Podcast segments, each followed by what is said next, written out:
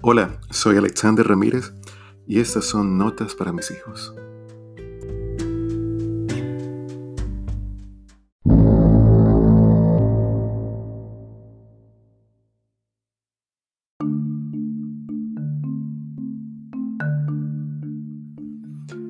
El segundo enemigo del corazón es el enojo. Nos enojamos cuando no obtenemos lo que queremos. Muéstrame a una persona enojada y te mostraré a una persona herida. Y te garantizo que esa persona está herida porque le han quitado algo. Alguien le debe algo.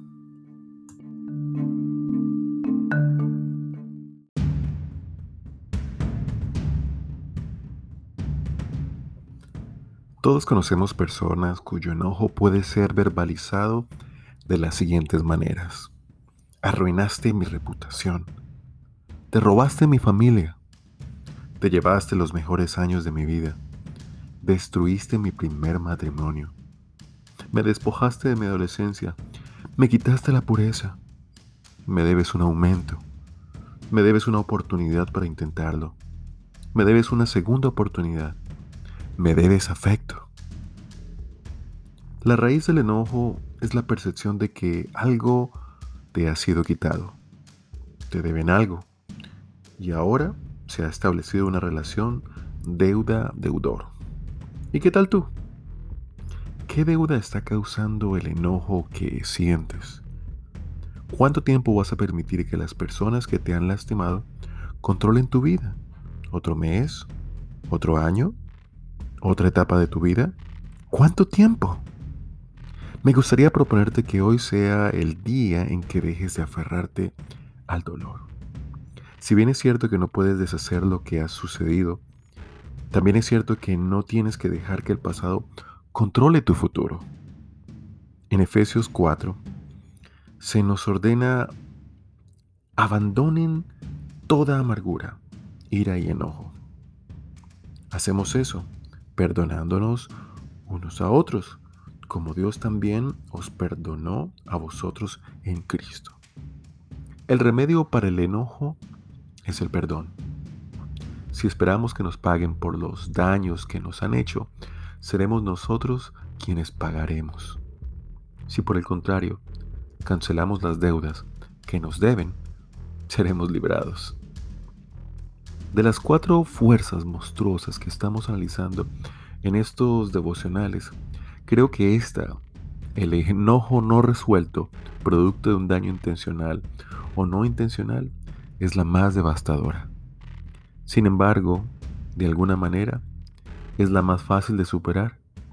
Simplemente decides cancelar la deuda, decides y declaras, ya no me debes más.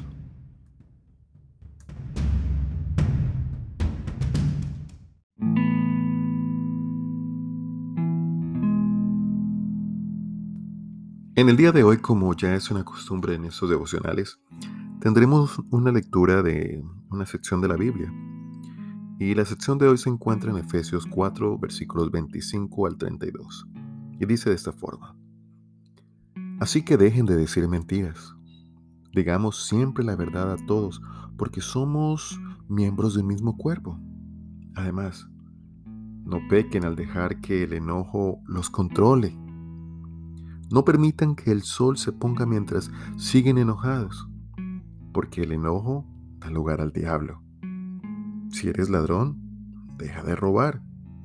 En cambio, usa tus manos en un buen trabajo digno y luego comparte generosamente con los que tienen necesidad. No empleen un lenguaje grosero ni ofensivo. Que todo lo que digan sea bueno y útil al fin de que sus palabras resulten de estímulo para quienes las oigan. No entristezcan al Espíritu Santo de Dios con la forma en que viven. Recuerden que Él los identificó como suyos.